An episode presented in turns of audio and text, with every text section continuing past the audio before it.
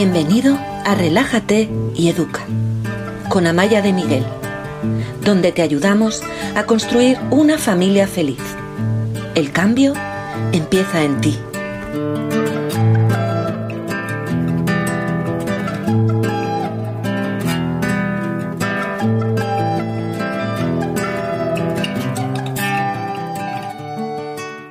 En la última de nuestras tres formaciones para fortalecer tu vida en familia. Son las 9 de la noche y mm, estoy ya preparadísima para que mm, empecemos a trabajar esta última piececita en ese puzzle que hemos empezado a construir hace una semana con el reto de los cinco días para no gritar en casa, con la conferencia que, o la clase que impartí después y con esta formación que mm, espero que, bueno, sé que os está ayudando mucho porque estamos recibiendo muchísimos mensajes en los que nos estáis contando mm, pues cómo ha sido un poco un, descubrimiento de, de, ti misma, de ti mismo. Y ese es nuestro objetivo. Mi objetivo es que inicies un camino de autoconocimiento, que te conozcas y que te des cuenta de qué acciones tienes que llevar a cabo para que tu vida sea mejor, para que se acerque más a la vida que tú quieres. Yo mm, sé que el conflicto es permanente, siempre hay conflicto y en familia más, porque hay mucho trato, hay mucho roce, hay mucha implicación emocional. Y mm, esto hace que haya más conflicto y que haya más dificultades. Lo que tenemos que aprender es a aceptar mm, estas circunstancias un poco difíciles de la vida, eh, saber vivir con ellas y aprovecharlas de la mejor manera posible. A mí no me gusta que nos imaginemos unas vidas perfectas, sin fisuras, sin pliegues, sin baches, sin agujeros negros, porque mm, no creo que sea, si existiera, no creo que fuera nada sano y además es muy, extraño que exista. Siempre hay zonas difíciles, complicadas, oscuras en cada uno de nosotros y en la convivencia. No se trata de idealizar la vida en familia. Se trata de responsabilizarnos y de trabajar para que dentro de nuestras limitaciones, de nuestras dificultades y de nuestras circunstancias, podamos construir la vida que queremos, aceptando esas limitaciones, esas dificultades y esas circunstancias. Que no nos viva la vida a nosotros, que no seamos pasivos sino que de manera activa vayamos conduciéndonos por estos vericuetos de la vida. Y mm, para eso estáis aquí, así que sé que los que estáis tenéis el mismo objetivo que yo, que es estar cada vez mejor. Y hoy vamos a hablar de algo muy importante para estar cada vez mejor. Hoy vamos a hablar de inteligencia emocional. Se habla muchísimo de inteligencia emocional Em, yo creo que se habla con razón de inteligencia emocional. Algunos profesionales pensamos que es algo que se tendría que enseñar en el colegio. Yo creo que se tendría que enseñar inteligencia emocional, finanzas, en fin, cosas muy prácticas. Em, y creo que algún día llegará, no me cabe duda. pero incluso aunque ese momento llegara, este tipo de educación tiene que producirse en casa también. Es algo que nosotros tenemos que modelar. Pero no solo lo tenemos que hacer por nuestros hijos. Cuando alguien se maneja en la vida desde la inteligencia emocional, su vida y la vida de quienes le rodean es más fácil. Porque es dueño de lo que le ocurre y no es rehén de sus emociones. Ayer hablábamos de ser rehén de tus pensamientos. Hoy podemos pensar en, ¿soy rehén de mis emociones? Y también somos rehenes de nuestras emociones. Cada vez que conocemos, comprendemos y hacemos las paces con nuestras emociones, pero las vemos claramente sin tapujos, sin engañarnos, es mucho más sencillo que no ataquemos a los demás, que no huyamos de los demás, que no aceptemos conductas agresivas hacia nosotros, que no las emitamos hacia otros, que tengamos relaciones más sanas, más placenteras para todo el mundo y y si me lo permitís, aunque esto es un poco prepotente, pero que nuestra pequeña, nuestra pequeña comunidad, nuestro pequeño trocito del mundo, Pues que sea un lugar más habitable. Si todos tuviéramos más inteligencia emocional, yo estoy segura de que la vida sería más fácil como, como especie humana, sería mucho más sencilla. Porque la realidad es que probablemente casi todos los que estemos aquí o todos los que estamos aquí somos o hemos sido analfabetos emocionales, porque no nos lo han enseñado. Y esto es algo que hay que saber. Ah, pues es que yo mm, soy un analfabeto emocional, nadie me lo ha enseñado, no tengo ni idea de lo que me ocurre, pierdo el control con frecuencia, no sé em, qué hacer cuando algo no me gusta, cuando me frustro, cuando me siento atacada por un niño, cuando siento que me van a retirar el amor, cuando no están de acuerdo conmigo. Em, entonces pierdo el control. Bueno, es que somos analfabetos emocionales, porque nadie nos lo ha enseñado. Pero lo bueno es que se puede aprender. Es como las matemáticas. 2 más 2 son 4, todos lo aprendemos. Y luego hay gente que tiene una capacidad extraordinaria para las matemáticas de manera innata y hay gente que de manera innata tiene una grandísima inteligencia emocional. Pero las nociones más importantes las aprendemos todos y esto me parece una grandísima noticia. Me parece una gran noticia para ti, para mí y para nuestros hijos, porque a través de ti vas a poder enseñarles a ellos a adquirir estas habilidades que son importantísimas para estar bien en la vida. Inés, ¿cómo vas? Em, vamos a vamos a empezar. Y yo quiero pediros que escribáis, los que lo estáis viendo en directo, por favor escribidlo en los comentarios y los que no lo estáis viendo en directo, me gustaría que escribierais algunas cosas en vuestra casa con papel y bolígrafo. Y lo primero que os voy a pedir es que identifiquéis las emociones feas, las que no os hacen sentir bien, las que, no os gustan, las que son difíciles, complicadas, que vamos a escribirlas. A ver qué aparece por aquí. ¿Cuáles son las más frecuentes que os encontráis, que vivís, que padecéis? Espero por vuestros comentarios, que tardan siempre un poquito.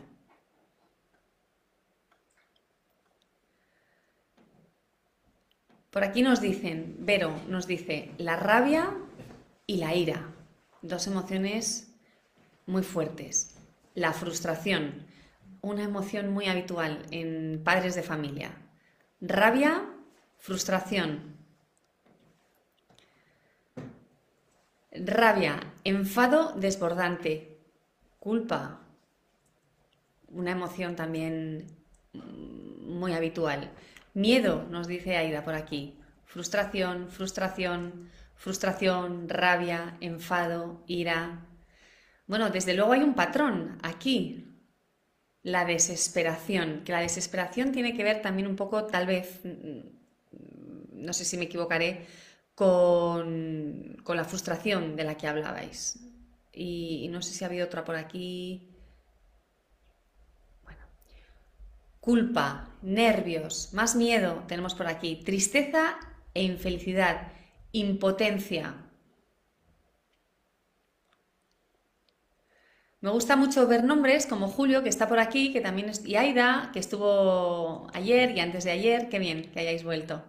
Agotamiento mental, frustración, coraje y desesperación, cansancio. Voy a, voy a meteros aquí un pequeño matiz, a ver qué os parece. Voy a poneros las cosas un poquito más difíciles para que podamos ir más allá en este trabajo con las emociones. A todos aquellos que habéis escrito ira, os voy a decir que la ira muchísimas veces es un disfraz. Es el disfraz que adoptan otras emociones. Eh, la impotencia, ¿no? Me, pongo como una energúmena porque les he dicho cinco veces, diez veces, veinte veces que se vayan a la cama y no me hacen ni caso, que dejen de saltar en el colchón, que dejen de pelearse, no me hacen ni caso. Entonces, ¡boom!, viene la ira pero en realidad la primera emoción es esa emoción de impotencia, esa sensación de no soy capaz, no lo consigo, no soy suficientemente hábil para el puesto de, capitana del barco o de capitán en el que estoy. El miedo se disfraza de ira, ¿no? Ese niño que llega tarde a casa por la noche, ese adolescente, y le cae una bronca descomunal, llena de ira, ¿no? Es que hay un miedo muy fuerte detrás. Por supuesto, al niño hay que decirle cuatro cosas, pero esta fuerza con la que mm, soltamos lo que tenemos dentro de manera iracunda es porque hay mucho miedo detrás. Mm, o la frustración, cuando yo me empeño en que las cosas sean de una manera y es imposible, siempre salen de otra, ¿no? No, no ordenan el cuarto como yo quiero, no se consiguen los horarios como yo he dicho, si no estoy en casa, mi pareja siempre cena y acuesta a los niños media hora más tarde, una hora más tarde. Me frustro, tengo, siento impotencia y de nuevo la ira nuevamente. ¡Boom! Em, entonces, la ira muchas veces es un disfraz ¿Por qué os cuento esto? Porque todos aquellos que experimentáis ira, os invito a que la próxima vez que tengáis una explosión, penséis, ¿qué me ha provocado realmente esta explosión? ¿Qué es lo que hay detrás? ¿Es temor? ¿Es aburrimiento? ¿Es mi propio cansancio? A veces es el propio cansancio el que nos lleva a tener explosiones de ira y en realidad no ha ocurrido nada terrible, ¿no? A veces nos damos cuenta de que nuestra reacción es desproporcionada. ¿Por qué? ¿De dónde viene esto? ¿Qué me está ocurriendo a mí? ¿Qué hay detrás? Y este pensamiento de qué hay detrás es un pensamiento que tenemos que tener cuando estamos explorando nuestras emociones. Pero vamos a ver, os voy a hacer otra pregunta. Elegid una emoción, cada uno de vosotros, la que queráis. No nos habéis escrito muchas, pero ahora de manera interna. Pensad en una emoción. ¿La tienes ya? Recuerda un momento en el que hayas sentido esta emoción con fuerza recientemente. A ver si eres capaz de revivirlo.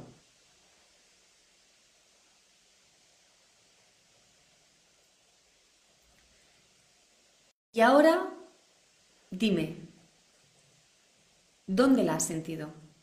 ¿En qué parte de ti? Piénsalo.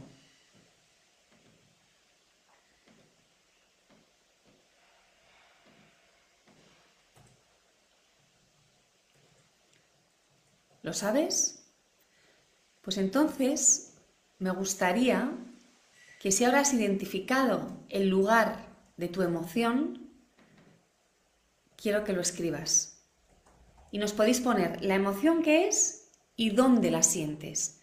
Por aquí nos dice alguien, alguien es, nos dicen varias personas, en el estómago. En el estómago. ¿Dónde más la sentís? En el pecho. hay gente que la siente aquí, hay gente que la siente, todo eso está conectado con el diafragma, que es el que, el que se tensa. El pecho y el estómago. Alegría en el corazón, miedo en la garganta, la incapacidad en el pecho, tristeza en el pecho. Muchos lo sentís aquí, en el pecho, por lo que decís. Aquí es donde lo notáis. Mucha tristeza también. Rabia también, aquí, en el pecho, nos estáis diciendo. O sea que la parte del... y en el corazón también, que al fin y al cabo es la misma zona. Nos creemos que es el corazón, pero normalmente es el diafragma, que tensa toda esta zona. Ira en la garganta. Muchos de nosotros también lo notamos en las mandíbulas, ¿no? Estamos enfadados y apretamos las mandíbulas. A veces en la mirada, a veces en el, en el, ceño, aquí, a veces en las manos. Los puños nos cierran o se nos espacapan así los dedos. A veces lo sentimos también en los hombros. No sé si os pasará a vosotros, le pasa a casi todo el mundo cuando estamos tensos. Los hombros, en lugar de estar bajitos, bien colocados, descansando, se suben un poco, porque toda esta zona se contrae. Y así, aquí sentimos el enfado. Sí, en la cabeza en general, nos dicen por aquí. Em, enfado en las manos, y la boca, la mandíbula, el pecho, en el medio de la espalda, en el trapecio. Bueno, eh, mira, por aquí María nos dice frustración, decepción por no ser capaz de controlar esa conducta y terminar enfadada. María, es que se necesita un recorrido para aprender a dominar esta conducta. Se necesita mucho conocimiento y muchas herramientas para poder dominarla. Eso es lo que nosotras os enseñamos, ese es mi trabajo. Uno de mis principales trabajos es que mm, podáis conocer estas conductas, controlarlas y elegir actuar de otra manera en todo el cuerpo, nos dice alguien, en la ira, en todo el cuerpo. Es que la ira es potente, es fuerte, nos arrastra. Pero te animo a pensar qué hay detrás de esa ira, porque la ira suele ser, como os he dicho antes, un disfraz y detrás suele haber otra emoción. Como veis, como, como nos estáis contando, la emoción es una reacción física. El primer sitio donde aparece la emoción es en el cuerpo. Y es importante que sepamos leer nuestro cuerpo y que estemos atentos a las señales que nos da. A veces, mira, aquí una, madre nos dice, tanto callar para no explotar, se me junta el dolor en la cabeza y en el cuello. Pues es que a lo mejor en lugar de contener, contener, contener para no explotar, tenemos que hacer otra cosa, que no sea contener y que sea poder manejar esas situaciones tan difíciles que se van acumulando dentro de ti de otra manera, aprender a decir que no, aprender a poner límites a los demás. Estas son algunas cosas que a lo mejor necesitas. Palpitaciones, nos dice Julio, o sea que Julio tiene un poco de, ansiedad, pero es el cuerpo siempre el que reacciona. Para comprender nuestra emoción, lo primero que tenemos que hacer es observar qué le pasa a nuestro cuerpo y todos los casos que me estáis diciendo ahora son situaciones en las que la emoción ya es muy fuerte, ¿no? Cuando tengo palpitaciones, cuando tengo un dolor aquí fuerte, en el cuello, en la cabeza, en la garganta, ¿no? En, el estómago, decís, en los puños.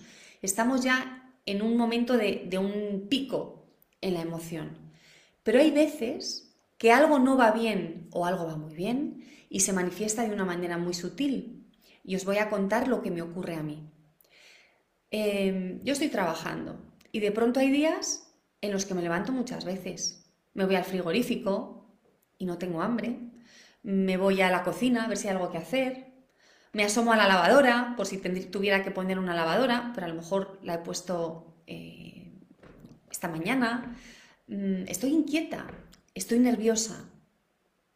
Y cuando me ocurre esto, sé que hay alguna emoción en mi cuerpo. Hay algo que está ocurriendo. Y a veces es algo bonito, algo que me produce pues esa emoción de, por anticipación, pero otras veces es algo que tengo que, procesar, que elaborar, algo que me está preocupando, algo que no me gusta, algo que me genera una cierta ansiedad, pero no lo tengo bien ubicado. Y es el cuerpo el que me avisa, Amaya, algo va mal. Yo cuando veo que empiezo a hacer cosas raras con el cuerpo, que normalmente son no tener la capacidad de estar sentada en mi ritmo habitual, em, ahí siempre es como que alguien llama a mi puerta. Toc, toc, toc. Y siempre que oigo esta llamada, abro la puerta.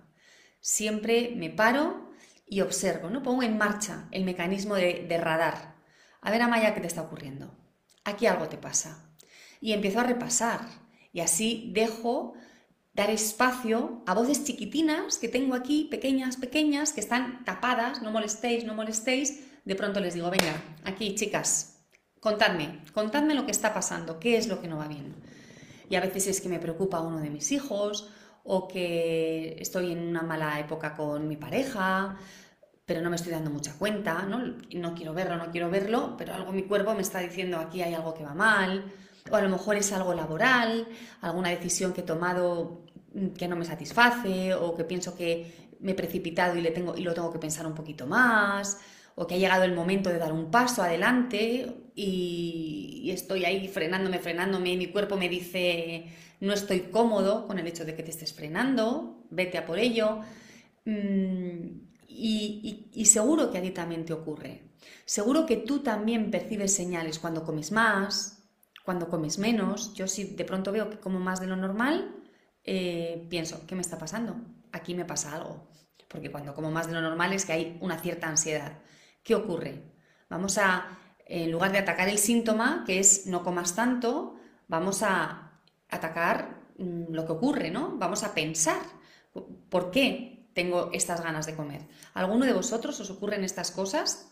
¿Lo notáis? ¿Notáis emociones sutiles em, de las maneras que os estoy contando o de otras que a mí cuando dormimos mal también, cuando no queremos irnos a la cama por la noche, a mí eso me ocurre alguna vez, no me, no me ocurre con frecuencia, pero alguna vez de manera puntual, no quiero irme a dormir. A mí me encanta dormir. No quiero irme a dormir.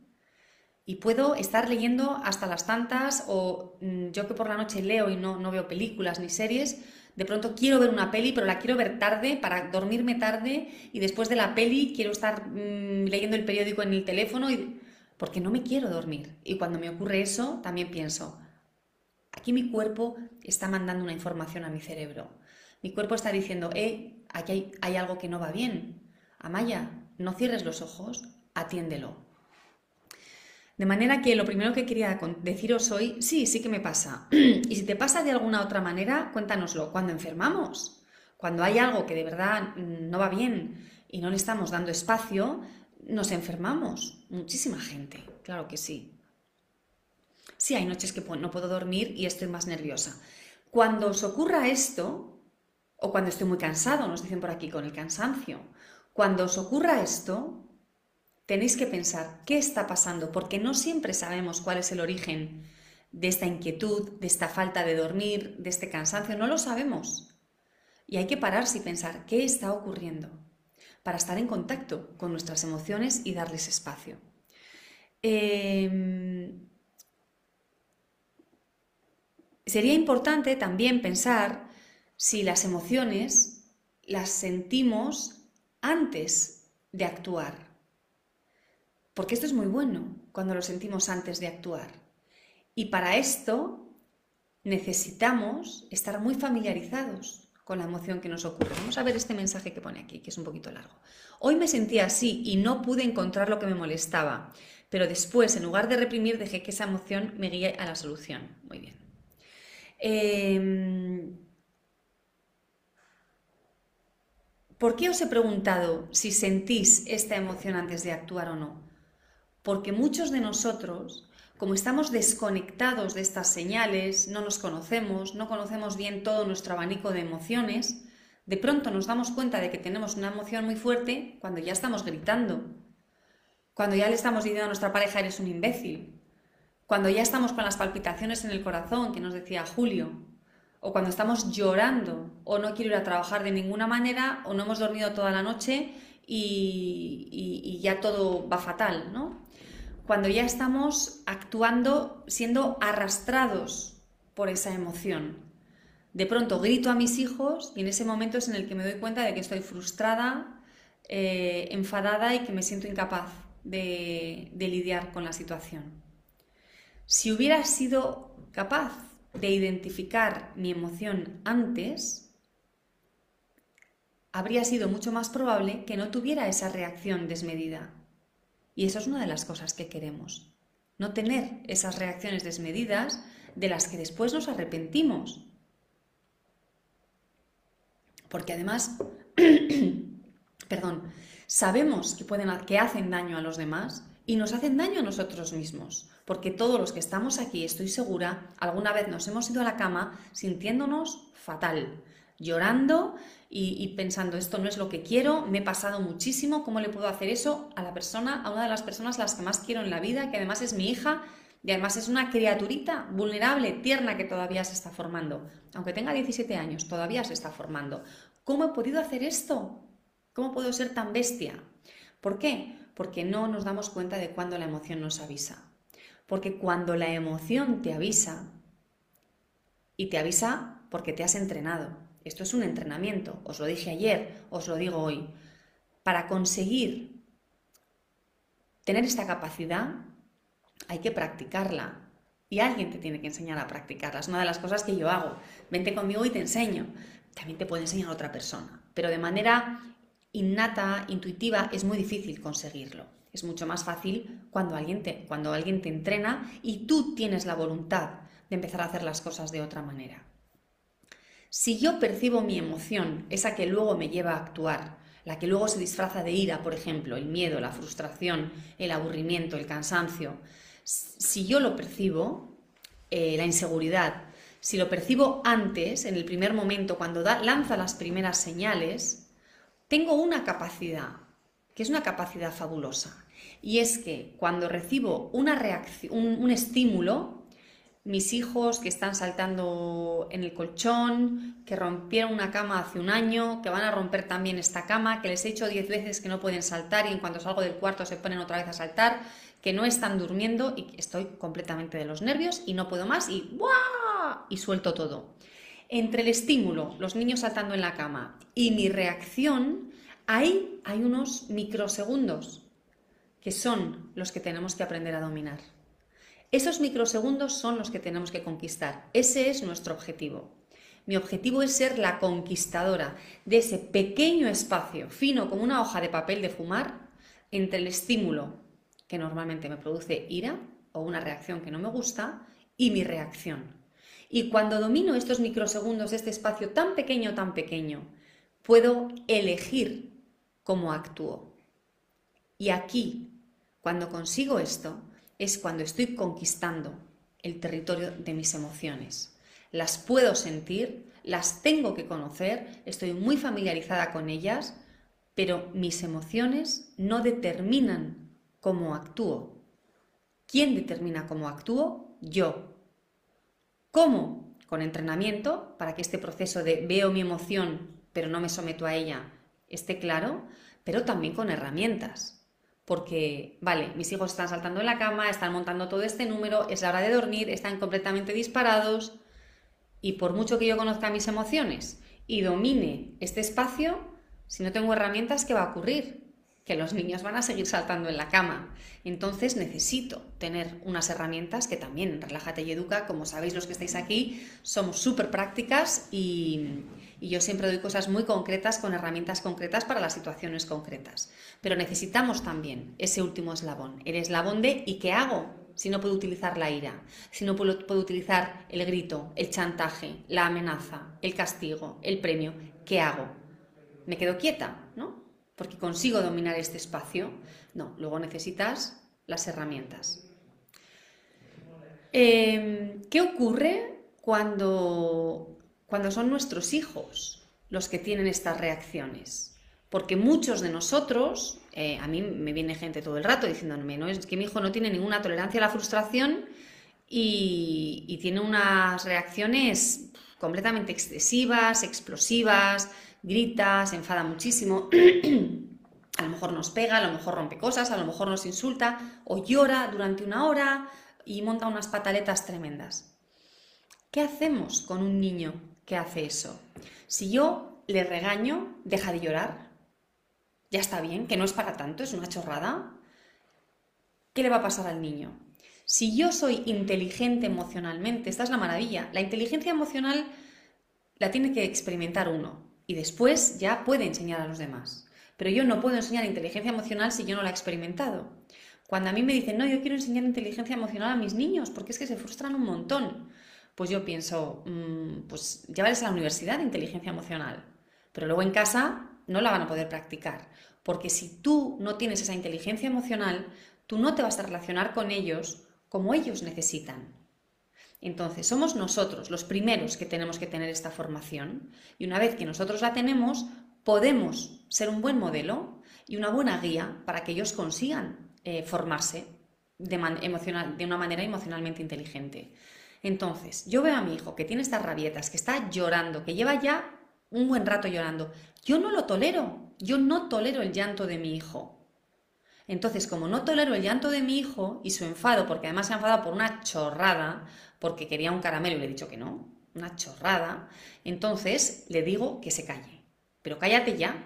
Si esto es una chorrada, no llores por eso, ya está bien, se acabó. ¿Qué está ocurriendo aquí? Uno, que yo no tengo inteligencia emocional y no me doy cuenta de mi intolerancia al llanto de mi hijo.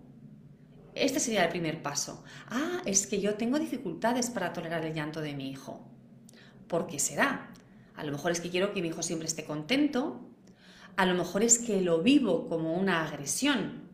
Es como si me estuvieran atacando. Cuando mi hijo se pone así, es como que me ataca. Entonces, pues cuando mi hijo me ataca, como soy un mamífero, Igual que un león en la sabana al que le ataca otro león, pues yo me defiendo y ataco yo también. Este sería el primer paso de la inteligencia emocional. ¿Qué me ocurre a mí en esta situación? ¿Por qué me enfada su enfado? Si está en el suelo dando patadas. ¿A mí qué más me da? ¿No? ¿Por qué me altera tanto? Si tengo inteligencia emocional, lo puedo deshacer en trocitos y comprender mi intolerancia a ese lloro o que me siento atacado. Y entonces, wow, como un animal, se estresa mi cerebro y cuando nuestros cerebros se estresan o atacan o huyen, como los animales, igual, porque somos animales. Esta es la primera parte de la inteligencia emocional. ¿Qué me está ocurriendo a mí? La segunda es cómo mi acción va a afectar a la otra persona. Una persona inteligente emocionalmente piensa esto lo que yo hago afecta a los demás. ¿Cómo le va a afectar mi acción?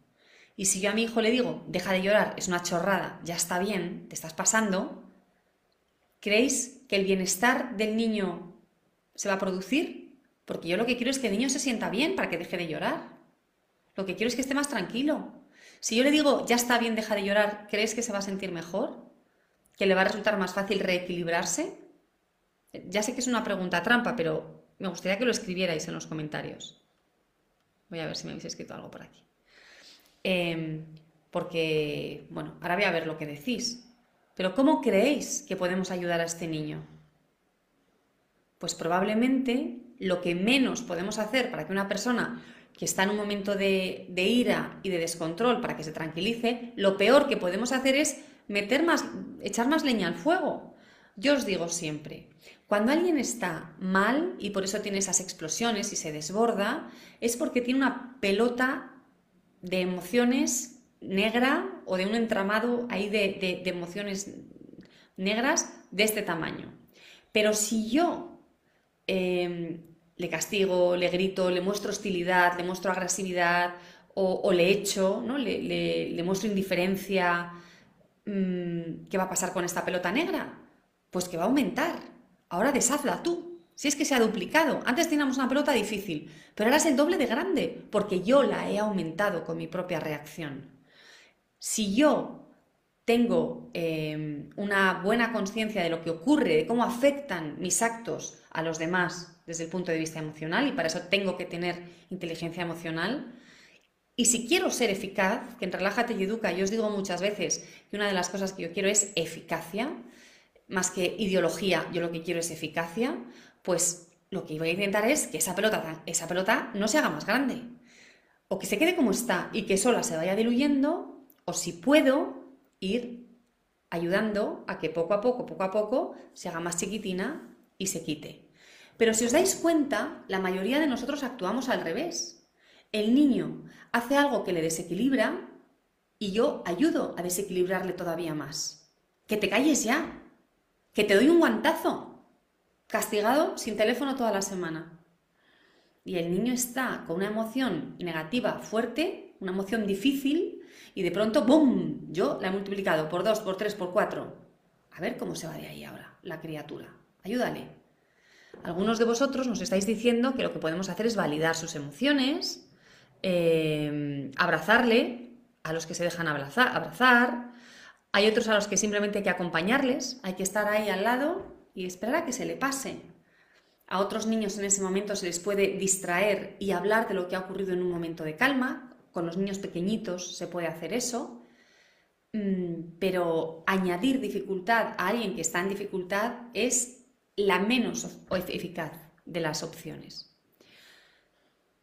Cuando vivimos con niños que mm, con frecuencia tienen desbordamientos emocionales, viven situaciones intensas, una de las cosas que hacemos en Relájate y Educa es ayudarles en un camino que es el camino de ir comprendiéndose a sí mismos y conociéndose a sí mismos. Como os decía, esto primero lo hace el adulto, consigo mismo. Me conozco, me comprendo, me familiarizo con mis emociones y con la reacción que estas emociones me provocan. Por eso cuando me decís la ira, mm, la ira es casi una reacción porque es el disfraz. Vamos a ver qué emoción se encuentra detrás, así puedo conocerla. Ah, no, es que lo que tengo es miedo a que mis hijos me rechacen. Estos padres que explican, explican a sus hijos los porqués mm, para convencerles, no es que te tienes que ir a la camita porque si no mañana no vas a ir al cole, pero no estoy cansado. No, pero acuérdate, ayer te acostaste tarde y entonces, y estamos dos horas dándoles explicaciones a los niños, o 20 minutos dándoles explicaciones, explicaciones. En realidad, lo que está viviendo el padre es un miedo al rechazo. Necesito que mi hijo esté de acuerdo conmigo y apruebe mis ideas y apruebe mis normas, porque si no, creo que va a dejar de quererme. Y cuando ya no consigo convencerle, este miedo al abandono se convierte en ira. No he conseguido convencerlo, no he conseguido que siga siendo mi amigo y me dé su amor, entonces pues me siento fatal y ya le grito que no, que te tienes que dormir ya. Y, se disfraza de ira. Entonces me decís, mi emoción es la ira. tu emoción es el miedo. El miedo a que tu hijo no te quiera. El miedo a que tu hijo te abandone y probablemente venga de alguna fase de tu infancia, de abandono, de falta de cariño, etc. Por eso yo os pido que investiguéis esto de dónde viene, esto qué es exactamente. ¿Y cómo lo hacemos con los niños? Hay que ayudarles. Por eso tú tienes que tener este conocimiento personal, si no, no les vas a poder ayudar. A los niños les nombramos lo que les ocurre. Yo os voy a poner un caso. Durante unas semanas, cuando una de mis hijas tenía 5 o 6 años, a la salida del... Yo no había fundado Relájate y Educa, tenía formación, pero no tanta como ahora. Desde luego no tenía la experiencia que tengo ahora de hablar con miles de, personas, que me contáis muchas cosas sobre vosotros, sobre vuestros hijos, sobre vuestras relaciones. Mm, pero yo tenía unas intuiciones muy fuertes, a veces más lentas que ahora. Eh, porque no tenía toda la experiencia que tengo ahora. Pero mi hija salía del cole hecha una energúmena. Era una agresividad, unos llantos, unos gritos. Era algo descomunal. Y yo estaba un poco perpleja porque sabía que en el colegio estaba bien, pero ¿qué pasa aquí? Y después de, os he dicho unas semanas, a lo mejor no fue tanto, porque, porque lo atajé, pero más de una semana sí, todos los días a la salida del cole. Salía con una sonrisa y en cuanto estamos las dos solas yendo hacia, hacia casa, gritos, lloros. Y un día cuando me despedí de ella en el colegio, tuve una de mis iluminaciones y le dije, cariño, hoy cuando venga a buscarte, vamos a estar tú, yo y tus enfados. En realidad no le dije los enfados, porque en mi casa de las emociones, cuando los niños eran pequeños, hablábamos como hadas. Entonces le dije, y las hadas enfadinis. Las hadas enfadinis, las hadas mordidinis, las hadas patadinis, las hadas risinis, que eran las de la risa, besinis, las de los besos.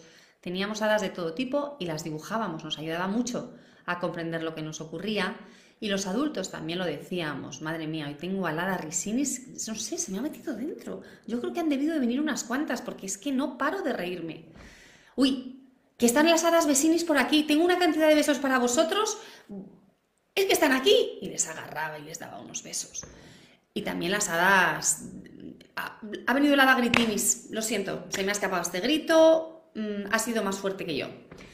Em, bueno, pues le dije, a la salida del cole vamos a estar tú y yo y las hadas enfadinis. No sé cuántas habrá, porque últimamente están viniendo muchísimas. ¿Y sabes qué? Que iremos con ellas hasta casa. Yo espero que se queden en el parque, porque a lo mejor en el parque están tan a gusto, se van al tobogán, a los columpios, pero a lo mejor nos acompañan hasta casa. Pues bueno, estaremos con ellas. Y ese día fue el primero en una serie de días en los que la niña dejó de enfadarse, ya no se enfadó más. ¿Qué había ocurrido aquí? Que alguien había nombrado lo que le ocurría. Porque la emoción, en la mayor parte de los casos, nos ocurre a casi todos, la ira viene de repente, sin avisar, no la tenemos identificada si no tenemos ya un poco de entrenamiento, sino que de pronto, ¡bum!, te ves en, en la explosión, ¿no? Y eso es lo que le pasaba a mi hija, que de pronto a la salida del cole, en cuanto doblábamos la esquina, ¡bum!, venía la explosión que la dominaba. Pero cuando nombramos lo que nos ocurre, por eso hay que identificar lo que te pasa. Y en el caso de los niños, a lo mejor yo no le, pude explicar por qué le ocurría eso, pero ella de pronto vio, identificó, ah, salgo del colegio y estoy mal. Y en algún momento yo le dije, y ojalá vengan las hadas cancioncinis, porque con, lo que nos gusta a ti y a mí cantar canciones, nos iríamos a casa tranquilamente cantando una canción. Pero no pasa nada, cuando se vayan las hadas en Fadinis, seguro que vienen las cancioncinis. Entonces, nombramos lo que ocurre con el lenguaje adecuado a la edad del niño. A niños más mayores no les vais a decir lo de las hadas, pero sí les podéis decir, veo que te enfadas ante esta situación, veo que últimamente hay mucha frustración cada vez que te digo que no, veo que últimamente te cuesta que tus padres no hagan exactamente lo que tú te habías imaginado, que las cosas sean un poquito diferentes. Me he dado cuenta de que los cambios para ti son difíciles. Entonces lo nombráis con el, con el lenguaje adecuado para los niños. Y les dais una alternativa. La alternativa que yo le di fueron las hadas cancioncinis. Pero puede haber otras alternativas. Yo entiendo que te enfades. O entiendo que vengan las hadas enfadinis. ¿Qué le vamos a hacer? A veces vienen. Pero ¿Tú crees que pueden venir las hadas de las palabras? Las que nos ayudan a decir con palabras lo que no va bien. ¿Tú crees que me puedes pedir ayuda en esas situaciones? ¿Tú crees que podemos esperar un ratito antes de saber si el nuevo plan, que no es el que tú te habías imaginado, sino uno distinto, esperar, esperar a ver si el nuevo plan también está bien. Esto les pasa a los niños que tienen poca flexibilidad y que se imaginan una cosa y de pronto es otra, que también les gusta, pero esa mm, inflexibilidad hace que ¡pam! se bloqueen y, y estallen. Em, entonces, lo primero, nombrar lo que ocurre. Me está ocurriendo esto. Y lo siguiente, tengo una alternativa, puedo elegir cómo actuar. Y aquí es donde tenemos ese espacio del que os hablaba antes, estrecho, pequeño, que diferencia la reacción automática de una acción pensada, con herramientas. En el caso de tus hijos, las herramientas se las das tú. Yo tenía una, tengo una hija que a la que de pequeña las duchas le calmaban, ¿no? necesitaba algo mm, físico y que supusiera un cambio también en el sistema nervioso, ¿no? la, diferencia entre estar en una ducha o fuera es brutal. Estoy vestida, estoy desnuda, estoy seca, estoy mojada, estoy en, un espacio abierto, estoy en un espacio cerrado. Entonces, eh, yo en algún momento le dije, qué bien te sientan las duchas. Cuando vienen los enfados, se van cada vez que te duchas. Y no se me olvidará una vez que estaba en un momento de desbordamiento emocional, peleándose con sus hermanos, yo la agarré, la cogí en brazos, y de pronto con toda su pataleta dice, ¡Me quiero duchar! Bien, bien, se ha dado cuenta de que la ducha le reequilibra, porque le hemos dado esa alternativa, se lo hemos dicho, esto te sienta bien, ¿por qué no hacemos esto? Hay niños, por ejemplo, seguro que alguno de los que estáis aquí os ocurre, a los que lo que les reequilibra es estar solos. Solo estando solos se calman.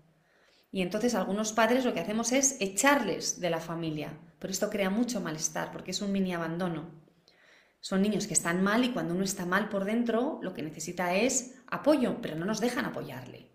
Entonces, a estos niños que sabéis que cuando están solos se, se recomponen, en un momento de tranquilidad, de cariño, en un momento fácil, fácil, fácil, les decís, oye, me he dado cuenta de que cuando vienen los enfados, lo que más te ayuda es estar un ratito solo. La próxima vez que vengan los enfados, voy a decirte que te vayas a estar un ratito solo, porque sé que es, es lo mejor para ti. Si estás cerca de mí, el enfado va a continuar. Y en cambio, si nos separamos, el enfado se va y tú te vas a sentir mejor.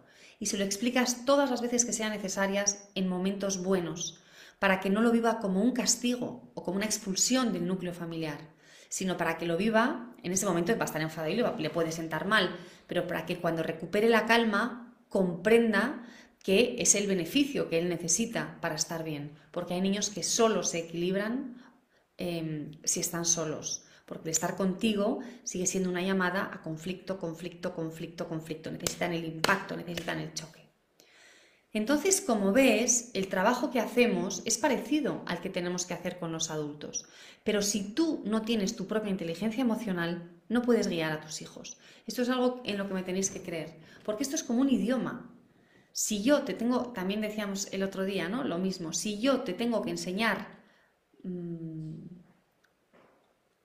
holandés, flamenco, primero lo tengo que hablar yo, si no, no te lo puedo enseñar. Y yo tengo que ser el modelo de mis hijos. Ser el modelo y después la guía, la entrenadora. dándoles estas pautas para que ellos vayan modificando, familiarizándose con lo que les ocurre y buscando alternativas y eligiendo cómo actuar. Si tú no eliges cómo actuar en los momentos de crisis, ellos no van a elegir cómo actuar. Si lo que ellos ven en casa todos los días es, ante los momentos difíciles se grita, se pierde el control, es lo normal, es lo naturalizan. Entonces, yo lo voy a hacer también. Curiosamente, somos muy intolerantes con las pérdidas de control de nuestros hijos y en cambio justificamos las nuestras, porque las nuestras las justificamos. No, yo grito porque mi hija no me obedece. Ah, y yo cuando oigo esto pienso, ¿es que tu hija te pone aquí una pistola? Os lo dije ayer. Te pone una pistola en la cabeza y te dice, o me gritas o te pego un tiro. No, tú no gritas porque tu hija no te obedezca. Tú gritas porque no tienes herramientas para conseguir que tu hija te obedezca, excepto el grito. Tú gritas porque no has sabido crear una buena estructura en casa, o porque no has podido construir tu liderazgo, o porque no tienes la asertividad que necesitas, eh, no porque tu hija mm, se enfade. Tú gritas por tus carencias. Tu hija no te está obligando a gritar. Y digo gritar, gritar, pegar, amenazar, castigar, chantajear, incluso premiar. Em, y para salir de aquí, para salir de este espacio, hay algo fundamental, que es que nosotros, los adultos, tengamos inteligencia emocional, porque estas reacciones excesivas son una falta de inteligencia emocional. ¿Y cómo vamos a tener inteligencia emocional si nadie nos ha enseñado? Si nuestros padres, nuestros abuelos tampoco la tenían. Y nadie nos la ha enseñado en el cole, no nos la han enseñado en ningún sitio. No la podemos tener. Pero ¿cuál es la buena noticia? La buena noticia es que la podemos adquirir ahora. Así que no hay ningún problema. Está todo fenomenal. Nunca es tarde. Nunca. Nunca es tarde para estar yo mejor conmigo misma y nunca es tarde para estar yo mejor con los demás y nunca es tarde para que yo les dé a mis hijos uno de los mayores tesoros de su vida, que es que aprendan a relacionarse de una manera sana. Una persona con inteligencia emocional puede ser asertiva, puede poner límites, se conoce muy bien, sabe qué puede dar y qué no puede dar, sabe cómo relacionarse desde el respeto, sabe controlarse, sabe no ser hostil, no tener agresividad, mm, sabe establecer pautas importantes para sí mismo y para los demás. Eh, todo es un beneficio. Si tú lo haces y se lo regalas a tus hijos, les estás dando una llave para su bienestar futuro para que elijan bien a las personas de las que se van a rodear en el futuro, porque las personas con inteligencia emocional eh, normalmente, seguro que hay excepciones, pero lo normal es que si yo soy, yo tengo inteligencia emocional, detecte las conductas nocivas para mí y, y que pueda alejarme de las de otras personas que me hacen daño, que me perjudican, que, me desequilibran porque estoy muy en contacto conmigo misma y sé cuando se produce este desequilibrio. Y entonces podré decir, no, tú no eres para mí, yo no estoy bien, porque me percibo, me conozco, sé lo que me está ocurriendo. Así que yo de verdad os animo a que empecéis ya a alimentar vuestra inteligencia emocional, a cultivarla, porque además es un viaje precioso, es un viaje emocionante, es un viaje de crecimiento. A veces pensamos que con 40 años ya la vida se ha terminado, que ya, ya somos personas maduras, la sociedad nos considera adultos y ya está. Y yo no hago más que crecer, que aprender, cambiar. Yo no soy la persona que era hace cinco años, soy mejor y distinta.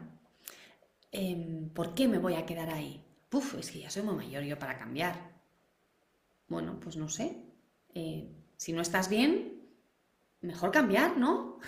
mejor estar mejor, porque todavía te queda mucha vida por delante. Ojalá, ¿no? No sabemos nunca cuándo se termina la vida, pero ojalá te quede mucha vida por delante. ¿Por qué me voy a quedar así si no estoy tan a gusto? O si estoy a gusto, pero creo que puedo estar mejor.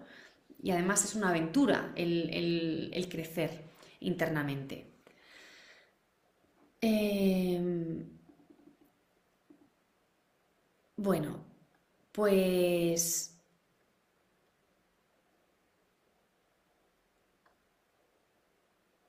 Ivana nos dice que tiene mucho miedo, que no sé si tiene miedo ella o si le das miedo a la niña. No queremos dar miedo a nuestros hijos. Esto, Ivana, lo tenemos que trabajar. No queremos que des miedo a tus hijos o que tú sientas miedo en las situaciones de dificultad. Mm, ¿Cómo se puede cambiar eso? ¿Cómo tiene que eh, comportarse una persona con inteligencia emocional madura? Pues comportándose de manera racional, eligiendo. Una de las frases que nos preguntamos en los programas de relajada de, Educa es ¿qué necesita cada uno de nosotros, incluyéndome a mí, en este momento y qué tenemos que hacer para conseguirlo? ¿Qué está pasando aquí? ¿Qué es lo que ocurre? ¿Cómo lo puedo resolver? ¿Cuál es el verdadero conflicto? ¿Qué herramientas tengo para mejorar esta situación? Muchas veces el contrapeso para, para contra una, mm, un desbordamiento emocional, contra una situación que no sabemos manejar, es hacernos preguntas. ¿Qué puedo hacer en este momento? ¿Estoy preparada para enfrentarme a esta situación? ¿Es mejor esperar? ¿Es mejor actuar ahora? ¿Qué herramientas tengo? ¿Cuáles son mis fortalezas? ¿Qué he probado en el pasado que me ha funcionado, que me pueda funcionar ahora? ¿Qué necesita la otra persona? ¿Qué le está ocurriendo realmente? ¿No? Cuando en lugar de dejarnos arrastrar por la emoción, paramos y decidimos racionalizar un poco. No, no, voy a elegir cómo actúo, voy a pensar qué es lo que está pasando aquí. Escuchando siempre la emoción, ¿eh? porque si yo sé que lo que me pasa es que tengo miedo, me hago preguntas, ¿por qué tengo miedo? ¿De qué tengo miedo? ¿Es un miedo que me ayuda o es un miedo que me paraliza? ¿Es un miedo que tiene sentido o es un miedo que no tiene sentido? Bueno, eh, pues os voy a contar ahora, que es ya mm, el, último día que os lo voy a contar, aunque os lo voy a seguir enviando por correo electrónico. Por favor, si no tenemos vuestros correos, escribidnos un mensaje privado aquí en Instagram, en Facebook o a mi correo electrónico que es amaya.relajateyeduca.com. No sé si acabo de leer que a alguna de vosotras os pega vuestro hijo. Un día he comentado que es muy difícil educar con inteligencia emocional cuando a mí nadie me ha enseñado. Pero entonces entendí que se puede y es lo más importante para alguien de ambos. Claro que se puede. Tú aprendes, igual que has aprendido las matemáticas, y después las puedes enseñar. Y además es que no es difícil. Es un músculo que hay que ejercitar, pero no es difícil. Hay cosas mucho más difíciles en la vida. Eh, a ver. Mm. Bueno, vamos a... Aquí me preguntan, ¿cómo construir el liderazgo? Em, eso también es algo que trabajamos en nuestros programas. Otra de nuestras clases debería ser una de liderazgo, porque el liderazgo es fundamental. Em, trabajar la asertividad, saber que eres tú quien maneja el autobús y no los niños, em, tener una estructura muy clara. Bueno, nosotros trabajamos el liderazgo obviamente desde muchos ángulos.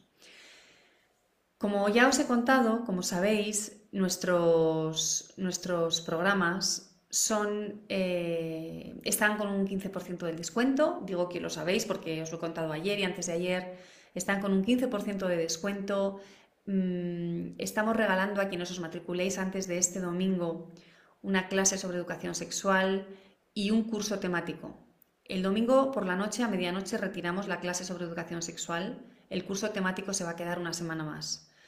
Em, yo he creado cinco cursos temáticos y elegís uno de ellos uno sobre mm, autoestima, este me encanta, se llama Niños Felices, otro sobre deberes, odio hacer los deberes, lo he titulado, otro sobre pantallas, otro sobre celos, peleas entre hermanos, rivalidad, relaciones fraternales y otro herramientas alternativas a los premios, los gritos, los castigos, los chantajes, las amenazas, etc. Y elegís uno de esos premios, esto lo retiro el 16, de manera que antes de este fin de semana, antes del domingo a medianoche, tenéis la clase de sexualidad, el 15% de descuento y uno de estos cursos temáticos. ¿Y qué vais a conseguir si os venís a trabajar conmigo? En nuestros programas trabajamos con el adulto. Esto es muy importante, porque hay otros programas que se centran en el niño, pero nosotros trabajamos con el adulto, porque yo sé que el adulto es el que marca el tono de la casa. Yo te puedo dar muchas herramientas para trabajar con el niño, pero si no tienes liderazgo, las cosas no van a ir bien. Si no tienes una buena relación con el conflicto, las cosas no van a ir bien. Si lo evitas o si en el conflicto lo que quieres es machacar, las cosas no van a ir bien. Tenemos que trabajarte a ti. Si estás constantemente dando órdenes, si no conectas con los niños, si no conectas contigo, va a ser muy difícil que las cosas vayan bien. Trabajamos también la relación de pareja, para aquellos que tenéis una pareja, el conflicto entre adultos. Em, trabajamos también cosas materiales, trabajamos vuestros ritmos, las dificultades de la logística del día a día, es decir, todos aquellos aspectos de, la vida en familia, del ámbito doméstico, que yo he aprendido, han pasado cientos de familias por, por Relájate y Educa, tenemos, más de mil alumnos, y, no solo eso, sino que también eh, hablo con muchísimos padres y muchísimas madres y, tengo tantos, muchos seguidores en, las redes sociales eh, que me contáis, me contáis muchísimas cosas, nos escribís y, tenemos una gran experiencia para conseguir que mejoréis vuestra vida en familia y que os fortalezcáis. Un poco mm, con procesos un poco similares a estas tres esquinitas que habéis visto en estos tres últimos días. ¿Cuáles son mis procesos de pensamiento? ¿Cómo se consigue cambiar estructuras que no funcionan? ¿Cómo empezamos a familiarizarnos con la inteligencia emocional? ¿Cómo se hace todo esto? Bueno, pues es que estas son las piedras angulares, esta es la base para que las cosas vayan cada vez mejor en casa. Pero no solo trabajamos esto, trabajamos muchos más aspectos. Pero quiero que veas que el cambio que trabajamos es el cambio del adulto, es el cambio tuyo. Eh, nos dice Ivana que ella tiene muchísimo miedo a todo. Y esta es una de las cosas que me encuentro. Si tú tienes miedo, se lo, tienes que, se lo vas a transmitir a tu hija. Entonces, lo que tienes que hacer es familiarizarte con tu miedo y preguntarte, ¿es un miedo racional? ¿Mi miedo ayuda a mi hija? ¿Le está salvando la vida? Porque hay miedos que salvan la vida. Va a cruzar y hay en una autopista con un montón de coches pasando. Mi miedo es muy bueno, va a salvar la vida de mi hija. Mi hija está corriendo, se está subiendo a una estructura del parque ¿Es mi miedo bueno? No. Es mejor romperse una pierna. Muchísimo mejor que vivir toda la vida con esa sensación de no puedo hacer nada, no puedo hacer nada, no puedo hacer nada. Porque si no, nos quedamos en una esquinita de nuestra casa, de nuestra ciudad, de nuestra vida, sin asumir ningún riesgo, sin vivir, porque todo, todo es un peligro. Y yo creo que los niños tienen que sentir que el mundo es un lugar seguro. Este tipo de trabajos se puede hacer. Y si tú sola no puedes, Iván, a lo mejor lo que necesitas es una terapia y por tu hija eh, podría estar bien. Em, yo os animo a que, os a que vayáis a, mi página web, a relajateyeduca.com y veáis algunos de los testimonios que, nos dejan los alumnos. Os lo llevo diciendo varios días. Yo os enviaré algunos por correo electrónico. En Instagram y en Facebook también publicamos los, los testimonios. No, una fracción de lo que recibimos. Em, pero los publicamos porque nos encanta compartirlos y, es muy emocionante y además es, es, la mejor manera que sabemos para, para que sepáis que es posible que las cosas vayan mejor. Os digo con frecuencia que entre nuestros alumnos hay gente que viene de lugares muy difíciles, de infancias terribles o que tienen hijos en situaciones muy complicadas, vidas muy cuesta arriba y tenemos familias que tienen vidas muy fáciles y que además ya han hecho transformaciones. Entre nuestros alumnos hay muchos psicólogos, sorprendentemente, hay pedagogos, hay maestros, hay gente que está muy habituada a trabajar con niños y hay profesionales del ámbito de, la salud mental.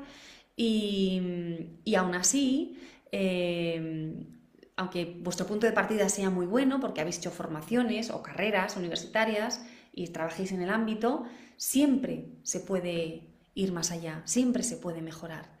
Y sabemos que es un camino bonito, apasionante, fácil, pero exige dedicación. No de tiempo viendo mis materiales. Esto siempre lo digo. Los materiales pues son 10 minutos al día. No, no es, ¡Ah! Dios mío, tengo que ver una clase, ¿no? Todos los días una clase de una hora, de dos horas. No, no, no, no, no, no. Pero no son pasivos porque es un entrenamiento no son teóricos, es muy práctico, es muy de aplicar. Entonces yo os voy diciendo, hoy vamos a pensar esto, hoy vamos a cambiar esto, hoy vamos a mm, observar esta parte de ti para sacar determinadas conclusiones y tomar alguna decisión. Em, y por eso, porque vamos moviendo los engranajes internos, clac, clac, clac, clac, clac, clac, mm, pues es, es un viaje bonito, es un viaje emocionante, o eso es lo que me decís.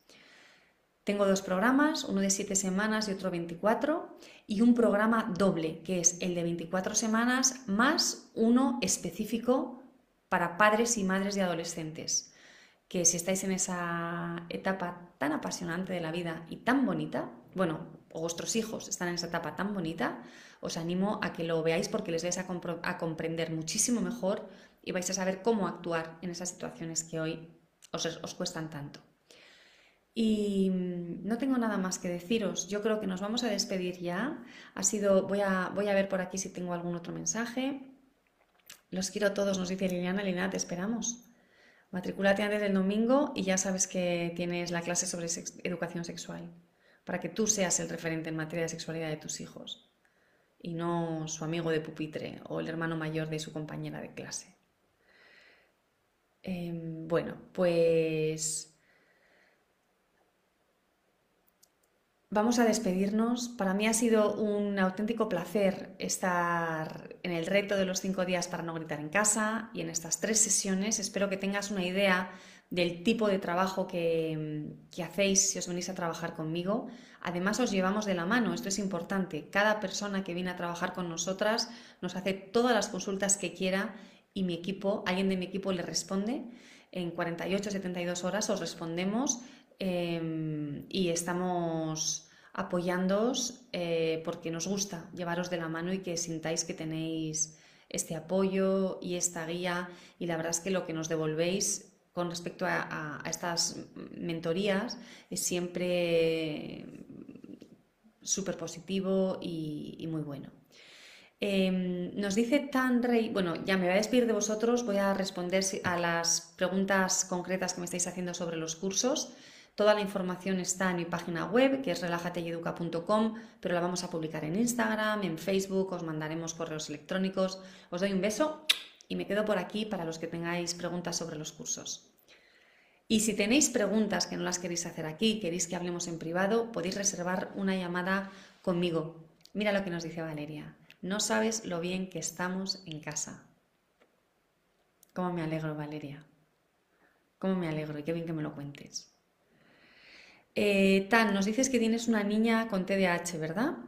Mira, tenemos, eh, y que eres de México, tenemos alumnos en México y tenemos eh, bastantes padres y hemos tenido con niños con TDAH, adolescentes con TDAH.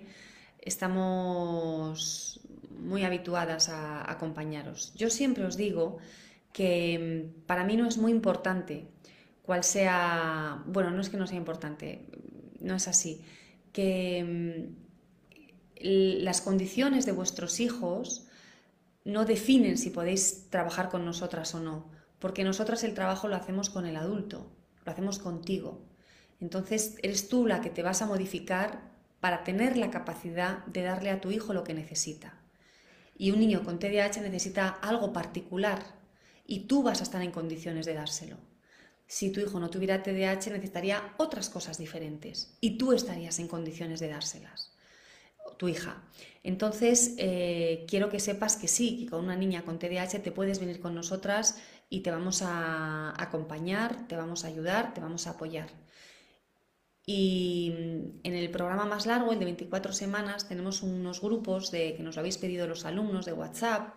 Os juntamos a 5 o 6 familias y si hay más familias con niños de TDAH, que la verdad es que siempre hay, mm, os pondríamos juntos en el grupo para que podáis compartir experiencias, alegrías, eh, pautas que os funcionan y también alguna tristeza, ¿no?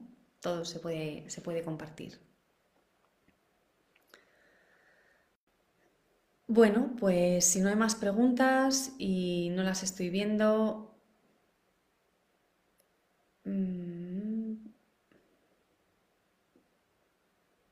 Gracias, muchas gracias, mil gracias. Bueno, pues como ya no veo más preguntas, yo creo que nos vamos a despedir. Os doy las buenas noches. Os felicito estos días de vacaciones, si tenéis vacaciones.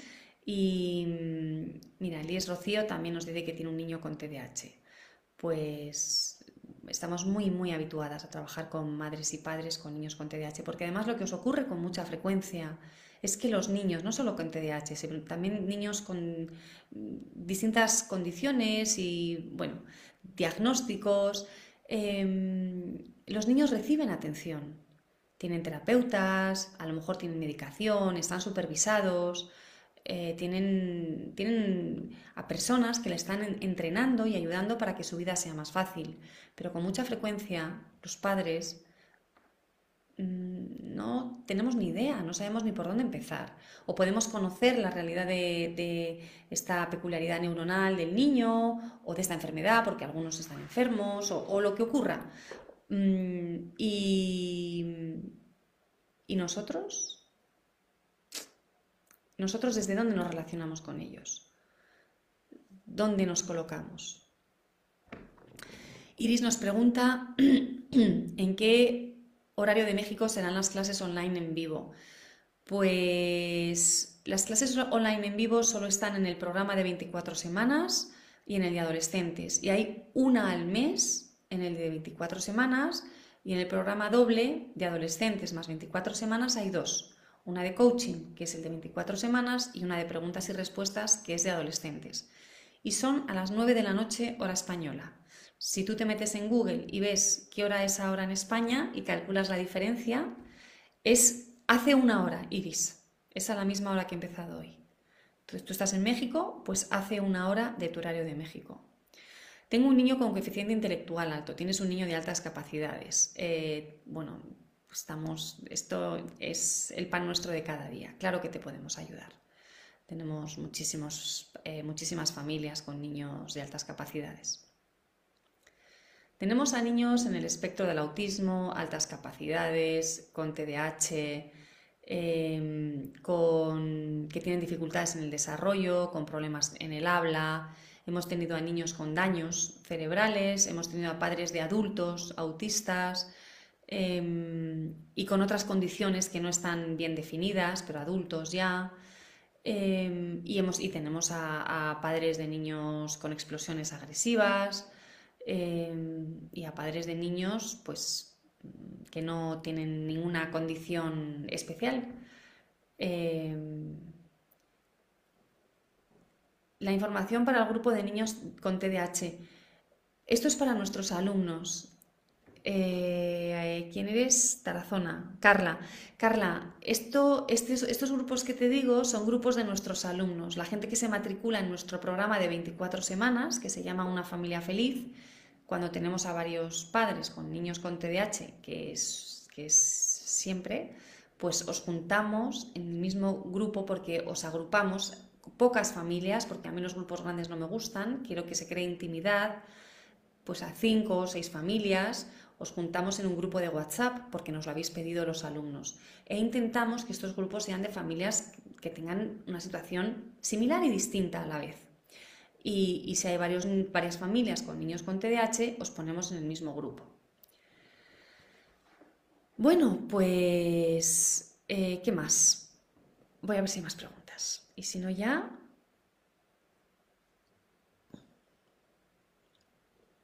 ¿Algo más que me queráis preguntar?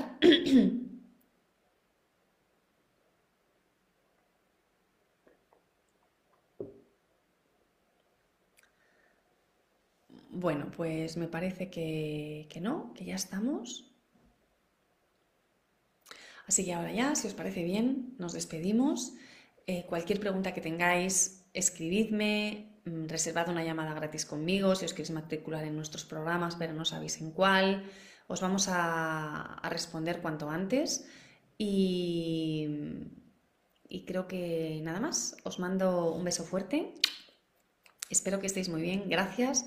De verdad, gracias. Es una gozada eh, saber que hay tanta gente que quiere hacer las cosas de otra manera, relacionarse de otra manera y estar en un lugar mejor. Nos pregunta por aquí, para niños de 2 y 3 años, ¿cuál sería el curso idóneo? Mirad, em, yo tengo dos programas de transformación integral, el de 7 semanas y el de 24. El de 7 lo creé en 2017 y dos años después, después de cientos de alumnos que pasaron por nuestras aulas, me di cuenta de cuáles eran las cosas que tenía que mejorar. Tenía que mejorar la duración, nos dimos cuenta de que 7 semanas estaba bien, pero para hacer cambios más profundos sería mejor trabajar más tiempo, entonces de 7 semanas lo pasé a 6 meses. Me di cuenta de que quería cambiar el ritmo, el de 7 semanas es un ritmo muy rápido, pa, pa, pa, y está muy bien, se consiguen muchos cambios en poco tiempo, pero para la mayoría de las personas pensamos o pensé que sería más beneficioso un ritmo más pausado para que el aprendizaje se integrara. Y además en 7 semanas nos da tiempo a ver el contenido esencial y en 24, que son 6 meses, nos da tiempo a ver cosas súper importantes. Y em, ambos ambos, como decía antes, la edad de vuestros hijos, a mí no me importa, porque el trabajo lo hacemos en el adulto. Con niños de 3 y 2 años, ¿cuál es el programa en el que más vas a aprender, más vas a crecer, más te vas a poder impulsar? El de 24 semanas eh, de cabeza. Gracias por estas tres clases, sí que es de mucha ayuda. Me alegro mucho, me alegro mucho de que te hayan ayudado. esa es mi intención. Bueno, pues em, nos despedimos. Siempre que digo que nos vamos a despedir aparece alguna otra pregunta, pero yo creo que ya lo vamos a dejar. Así que os doy las buenas noches, os agradezco de nuevo que hayáis estado aquí, os mando otro beso y, y feliz noche, que es lo que me están diciendo por aquí. Adiós, que estés fenomenal y recuerda, nos seguimos viendo en Relájate y Educa. Te espero. Adiós.